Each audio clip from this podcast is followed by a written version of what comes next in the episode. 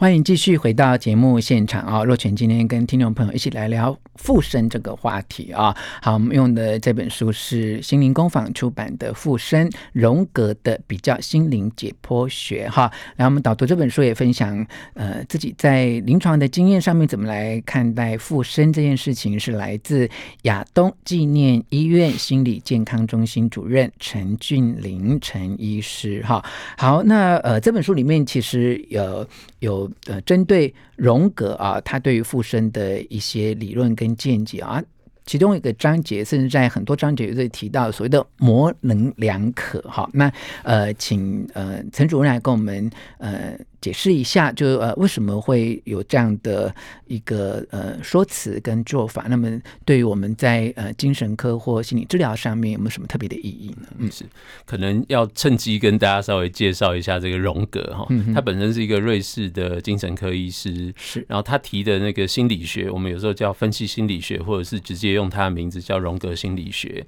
那算是我们的很多这种心理学的学派里面比较会强调说我们的心灵有。我们叫集体无意识哈，或者有时候大家会觉得好像就跟一些神秘的事件串联在一起。那他还是希望从一个，因为因为还是医学背景出来，他不是要把它往灵异的方向解释，可是想告诉大家说，他他自己的经验就知道说，我们心灵的最深处有很多我们的意识所达不到，但是是人共有的哈。比方说弗洛伊德，大家都听过潜意识，但他又特别，荣格又特别想要告诉大家，我们有一些集体的潜意识，大家一出生就带。有，那也因为那个共同集体的那个地方，所以大家也许这样来想象啦，好像我们都共享了更深层有一些讯号是共同的，嗯，好，但是不不是要把它讲成灵异的方向，可是这这些很接近灵异啦，所以很多比较神秘的学派喜欢喜欢引用他的学说，嗯好，但是无论如何，就是我们的讯号其实有一些。你可以从自己都不知道哪里来的去接收到的这样子。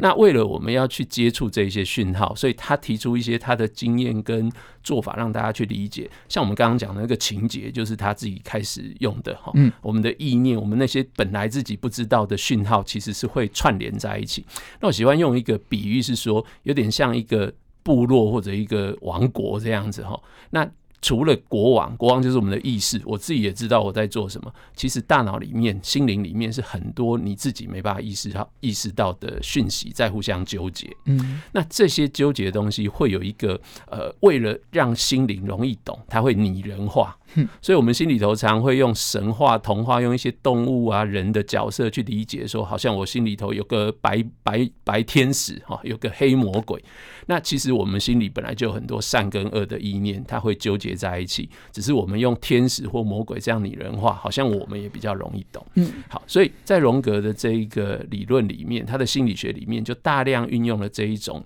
意念。好，意象就是，比方说，我被一个什么东西、一个情节所抓住了，嗯，我被一个呃自大的情节抓住，我就会觉得自己像天神这样子。嗯，那另一方面也跟后来的这个精神医学的发展很有关，是说，呃，因为精神医学在发展的过程中，一方面想要科学化，嗯，另外一方面又知道人的现象其实充满了非常多呃不同文化之间的差异性，嗯，所以精神医学有个我们叫诊断手册嘛，哈，也都提醒大家说，像像其实包括。我们现在在用的这个都提醒说，附身很多时候其实是文化上正常的现象，嗯，好，所以也不是叫精神科医师看到附身，通通都当做他生病，嗯。他希望我们也是搞清楚他是不是在呃这个当地的文化啊、宗教啊，尤其常在灵性的仪式中是有意义的，那就不一定要把它病态化，嗯，但是一旦它放到手册里面，就做造成了一个现象，就一方面仿佛是我们去尊重了附身，好，就是我借用了。科学以外的人类的现象的词，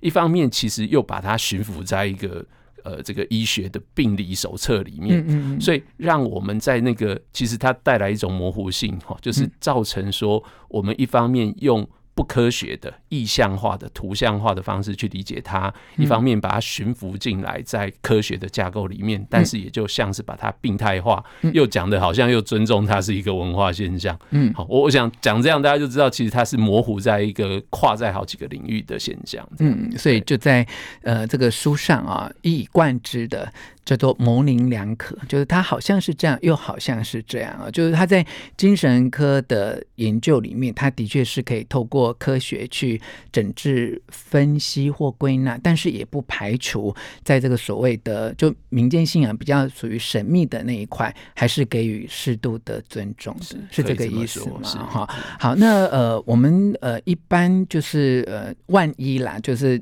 亲友的确有这种现象的时候，发现他这个人好像呃被附身啊。那有有时候是短暂的嘛，就是他平常都很一日常，可是就某些时候他就突然发作，我们叫 key 档这一类的。另外一种就是说，他可能经过某一些事件之后，他就进入了那个状况。你好像觉得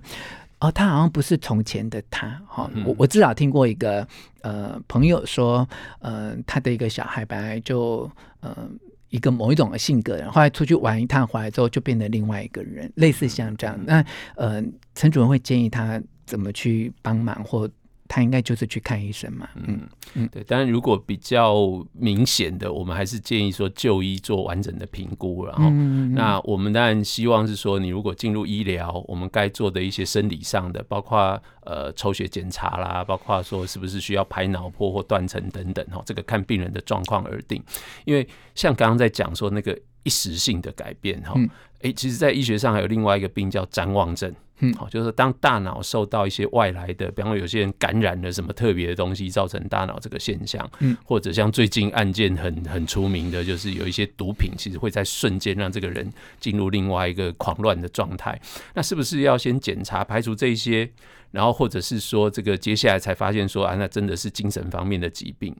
那我也知道，因为有时候有一些家属也。一下子不太敢说到底要不要到医疗，所以就在想说是不是要先去宗教的。那我们也会建议说，哈，就是有时候也会朋友像这样辗转相问，我们也会提醒他说，你要找宗教也没关系，找大间一点的哈，就比较有公信力，不要找那个敛财的小间的，这样子会不会安全一点？那。都是有个转介嘛，如果他到了宗教的地方还是处理不了，哎、欸，要不要还是到医疗来？嗯、那有时候我们医疗看到也有家属问我说，哎，可不可以去收金啊，什么等等？我说如果他本来有这个宗教信仰，去做一下比较安心也不错。嗯，但如果完全不是他的宗教信仰，你硬塞他去，其实也未必对他有帮助。OK，所以民间疗法啦哈，就像有些人得了胃病或肺病什么的，有些人就是会。走民间疗法嘛，哈，可是如果从呃我们一般这种脏器的疾病里面，大家其实现在应该比较多的共识啦，就是说其实还是要走传统的医学，哈，那个民间疗法它就是一个辅助，哈，你如果真的都不看医生就去吃草药，那其实失败的几率是非常的高的，哈。可是如果讲附身这件事情，就像刚才陈主任说的，那呃你就。避免去被敛财嘛，被别人骗嘛。但是你如果那些东西你都觉得没有办法改善，那么至少回归到呃我们传统的这种精神科或心理咨商等等来做一些检查诊断，其实还是比较安全啊。今天来谈附身呢，我们从民间信仰，从很多呃神秘学的角度都听了很多，那很难得我们今天是透过的专业精神科。心理学来聊聊荣格的比较心灵解剖学这本书的名字叫做《附身》啊，来自心灵工坊，那来跟我们导读，同时也来解释这个现象是亚东纪念医院心理健康中心主任陈俊霖陈医师。哈，好，那我们附身大概的从精神科，从荣格的心理学上面，呃，经过您的呃导读之后，有一些大概的。认识跟理解了，好，那当然，听众朋友如果有兴趣的话，可以来看看这本书。我老实说，这本书不是很容易读，它其实学术性是比较。读了五遍，我我觉得好像到第四点五遍才慢慢读懂。主要我觉得它因为，呃，老实说，它也不是那么单纯的。呃，心理学的书啊，因为他真的从整个历史哈，从人类的演进，然后用了很多的戏剧。因为我觉得台湾的读者如果没有熟悉这些西洋的戏剧，有时候好像也很难懂。因为他举的这些戏剧的某一些片段跟例子，那可能对于某些读者来说是比较陌生一点。所以今天要呃，请陈主任来导读，让大家能够很快的进入这本书的一些精髓哈。因为他真的是整合到宗教、人类学、哲学。跟呃精神医学等等啊、哦，好，那我们呃回到附身这件事情，我们在台湾的一些现象哦，好像是不是我们如果是您刚才讲的呃第一到第二哈，就是他有有有病理的状况，然后是接近心理，好像是不是比较容易发生在一些啊、呃，就是有一些忧郁啊或躁郁啊，或您刚才讲的，就是呃视觉失调这一些呃朋友的身上，是跟这一些状况的连接性很高吗？呃，我如果刚刚讲的那个第一大类的话，大概比较会怀疑说会不会是属于视觉失调或妄想症哈，嗯、因为假如到大家会觉得附身通常已经很怪了这样子，嗯、所以那个情况下，如果问得出来他会不会有一些宗教性的妄想啊、被害的妄想等等，哎、欸，大概就会是呃我们比较担心的精神疾病，哈，比较重大的精神疾病，嗯、那个时候可能药物治疗比较重要。因为我们现在知道说，如果大脑的幻觉系统在活跃，你不用药，其实会。后面的工作其实很难做，嗯，那第二大类其实要兼用药物跟心理治疗，就是我们刚刚讲创伤性的，那他可能因为通常等到发现变成这样子的哈，我我们典型遇到的是像那种性创伤的或者是暴力创伤的，那他变成是心灵已经承受了从小到大到开始就医都已经是呃十年二十年这样的创伤，所以常来的时候是状况很不好，需要先用点药让身心稍微安顿下来，嗯，那后面假如可以。的话，就是希望做那个长期的心理治疗，因为必须让他先跟一个人能够建立安全感。你知道，我们在心理治疗是一对一在呃单独的房间嘛，就他得要能够信任那个人，然后能够在那里得到安定以后，才能重新去碰触以前的创伤经验。嗯嗯嗯嗯嗯。可是我们从电视剧啊，或呃可能身边一些亲友的经验，就会发现说。呃，为什么这一类型的病人啊，对于用药这件事情的排斥的程度好像蛮高？是呃。电视剧这样的演，可是身边好像朋友的确有这样的现象。这这个药有一些呃病人比较难以接受的副作用，还是其实病人自己他也很排斥自己这样的一个反应？嗯，嗯，是，呃，其实两方面都有哈。就一个是我我们自己医生们都在开玩笑说，哎、欸，感冒你药有没有吃完？我们自己也不一定有把感冒药吃完。而且真的感冒的时候吃那些感冒药，我们也不舒服啊。对，就是说当那个情况更严重，所谓病情更严重的时候，我们想要吃药哈，但是。等到状况稍微缓一点，大家都想不要吃药，麻烦嘛，哦，又要弄一堆事情。嗯、那所以其实对病人来讲，也也包括说本能，我们本来就不希望把自己搞得很麻烦。嗯，那另外一方面，因为现在整个社会，大家也包括所谓的污名化，哦好像大家一听到到精神科吃药就很担心。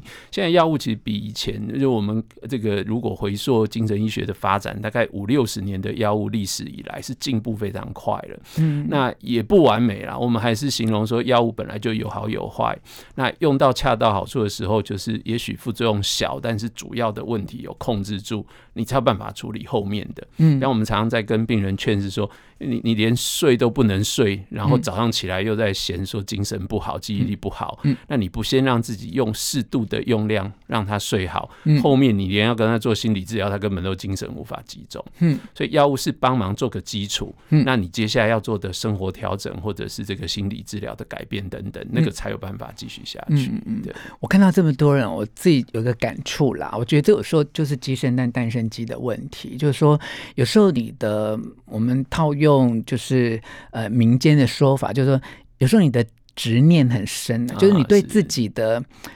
顽强那种顽固很程度很高，很重，对，然后你就碰到这样的状况啊，你就是越不愿意吃药嘛，因为觉得说我自己会好，我自己。靠我自己的力量等等，可是往往就是因为你的我执很深的时候，好像你特别容易就是在某一些创伤或打击的时候，就很容易呃伴随着这样的现象发生，钻牛角尖这样，对不对？我们都常劝，就是说，就是不吃不吃药倒不是唯一的选择，嗯，但愿意找一个专业的人开始处理，好，不管是找医师，可能你会搭配药物啊，谈一谈，有的就去找所谓的心理治疗、心理智商的，那。本来就是你愿意求助，你的心才开始打开。嗯，那毕竟就是一个呃